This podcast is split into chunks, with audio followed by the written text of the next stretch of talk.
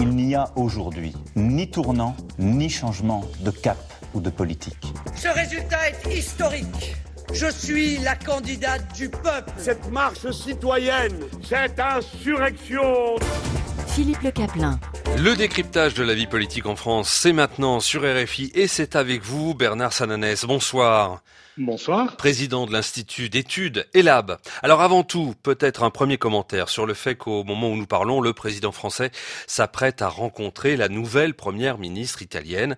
Il faut rappeler que Giorgia Meloni est considérée comme sympathisant du mouvement fasciste de Mussolini. Son gouvernement, en tout cas, est le plus à droite d'Italie depuis 1946.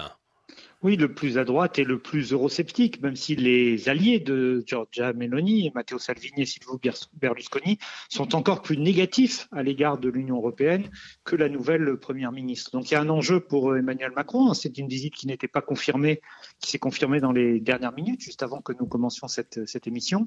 Un enjeu qui est de bien montrer que l'Europe continue au-delà euh, des votes, au-delà des oppositions politiques. On sait bien que Mme Meloni et M. Macron ne sont pas sur la même ligne politique. Donc premier enjeu, c'est arrimer l'Italie à, l'Europe dans ce contexte d'un vote très eurosceptique et très négatif vis-à-vis de l'Union européenne.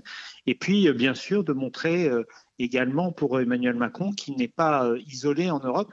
On a vu cette semaine également un désaccord avec l'allié allemand qui était là beaucoup plus surprenant qu'un désaccord possible avec, avec l'Italie. En France, euh, demain, cela se passera à l'Assemblée nationale. Le vote de trois motions de censure par des partis d'opposition que sont la NUPES et le RN, mais pas des républicains. Alors ces textes sont une réplique à l'article 49.3 pour faire adopter les textes budgétaires utilisés par euh, le gouvernement, pour faire adopter le, le budget de l'État ainsi que celui de la sécurité sociale pour l'année prochaine. Le porte-parole du gouvernement, Olivier Véran, justifiait son recours encore ce matin au grand rendez-vous d'Europe 1. C'est euh, tout l'inverse d'un aveu d'impuissance. Il y a rarement eu des débats aussi longs au Parlement, et notamment en commission. Et en plus, pour la première fois, c'était le ministre du Budget Gabriel Attal qui avait organisé une concertation avant que l'examen du texte commence à travers les dialogues de Bercy. Rarement un gouvernement n'aura été amené à accepter autant d'amendements de députés de la majorité et des oppositions. Vous avez eu un débat de plusieurs dizaines d'heures. Dès lors que les postures euh, l'ont emporté sur cette capacité d'aller faire des coalitions, il nous faut passer le budget, adopter le budget avec un 49.3, ce qui honnêtement ne surprend pas un seul des 577 députés de l'hémicycle, même si certains disent le contraire. Donc en regard de cet article 49.3 des motions de censure, le RN qui a déposé une motion ne votera pas celle présentée par la NUPES. Explication de Jean-Philippe Tanguy du Rassemblement national.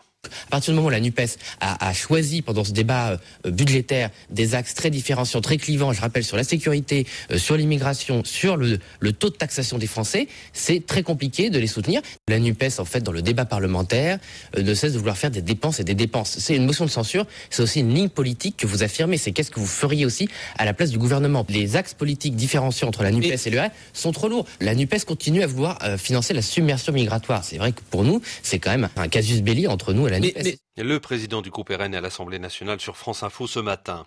Ce budget, les députés LR n'y souscriront pas, mais pour autant, ils ne voteront pas la censure. Le président du groupe LR à l'Assemblée, Olivier Marlex, s'en expliquait au forum de Radio J.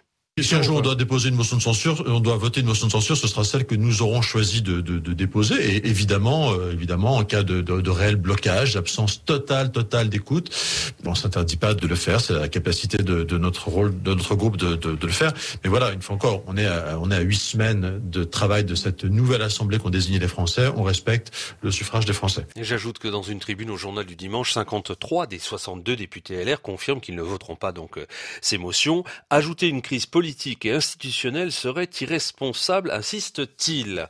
Votre analyse, vos commentaires, Bernard Sananès, président de l'Institut d'études ELAB. D'abord, euh, le fait que ces motions de censure n'ont quasiment aucune chance d'être adoptées. Hein. Non, il faut sortir euh, notre calculette. 289 députés euh, pour voter une motion de censure, même si on additionnait euh, tout LFI et tout le Rassemblement national, ce qui n'est pas le cas, on l'a entendu dans vos, dans vos extraits sonores. Hein. Un des deux partis ne votera pas la motion de censure de l'autre. Et si on additionnait en plus les députés de LR, ça ferait à ce moment-là une, une majorité pour cette motion de censure. Ce n'est pas le cas.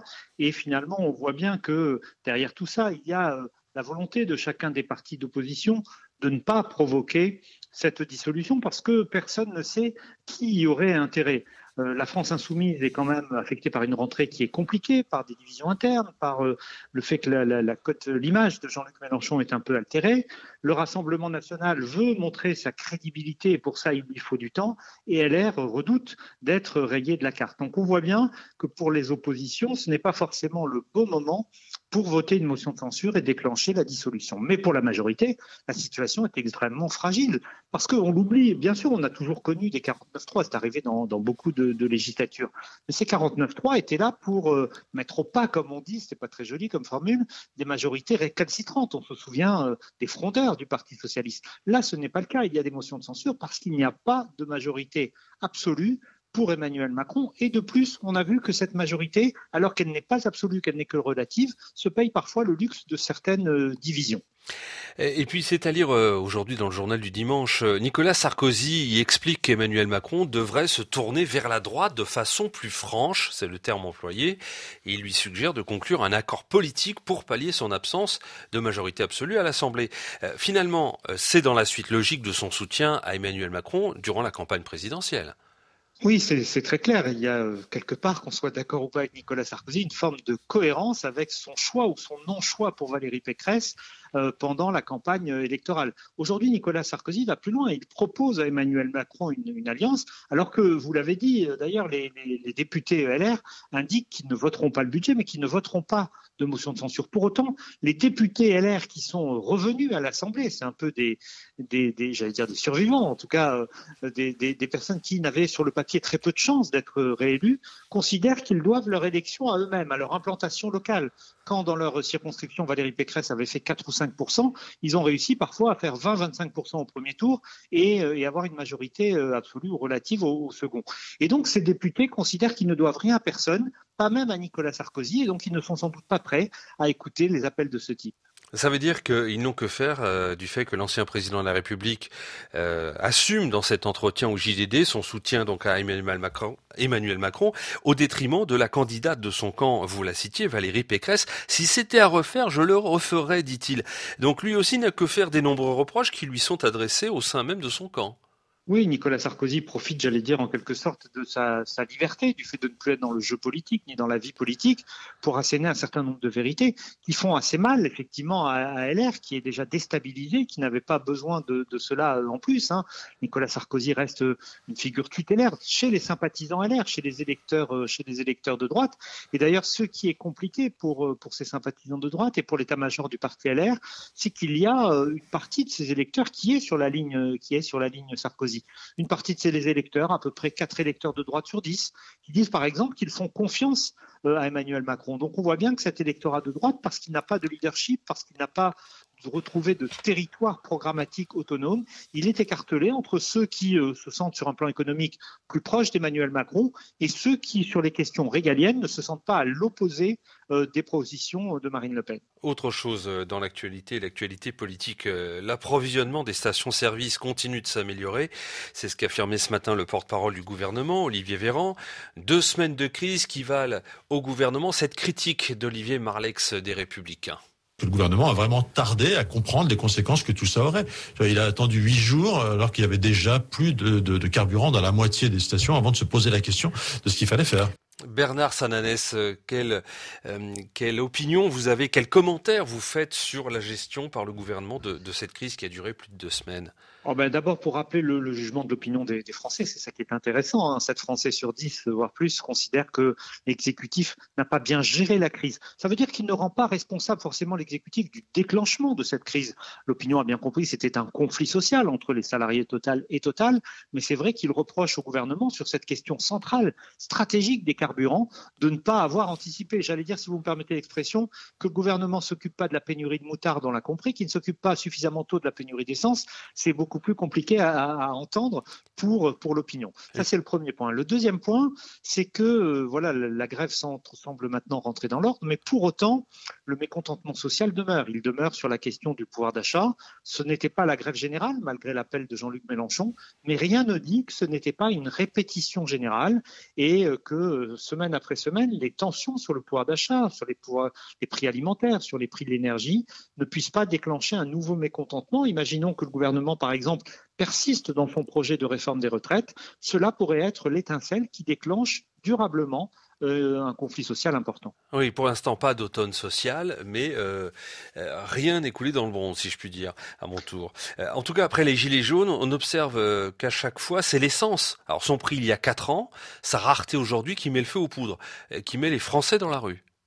Oui, on est en France très attaché à, sa voiture. C'est synonyme pour beaucoup d'automobilistes, notamment ceux qui sont dans les, dans les zones rurales ou dans les zones périurbaines. C'est différent euh, dans les grandes agglomérations. On est attaché à ce symbole à la fois de la liberté, mais aussi parfois on ne peut pas faire autrement. On ne peut pas faire autrement pour emmener les enfants à l'école. Quand on vit euh, à 20 km ou à 15 km d'une ville moyenne, on ne peut pas faire autrement pour faire ses courses ou tout simplement pour aller, euh, pour aller travailler. Et donc c'est vrai que cet attachement à, à la voiture qui est assez spécifique euh, en France, en tout cas qui est plus fort que dans d'autres pays, est souvent à l'origine de ces conflits sociaux. Alors entre les deux conflits sociaux que vous évoquez, les Gilets jaunes et le conflit de, ces 15 derniers jours, il y a une vraie différence.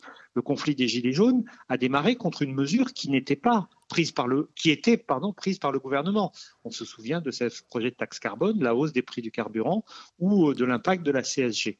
Là, le conflit est né d'une euh, discussion salariale interne à Total. C'est différent et c'est ce qui fait peut-être d'ailleurs que la colère des, salariés automobilistes est empêchée le développement et l'installation du mouvement encore plus fortement euh, qu'il aurait pu être soutenu pour les simples raisons du pouvoir d'achat.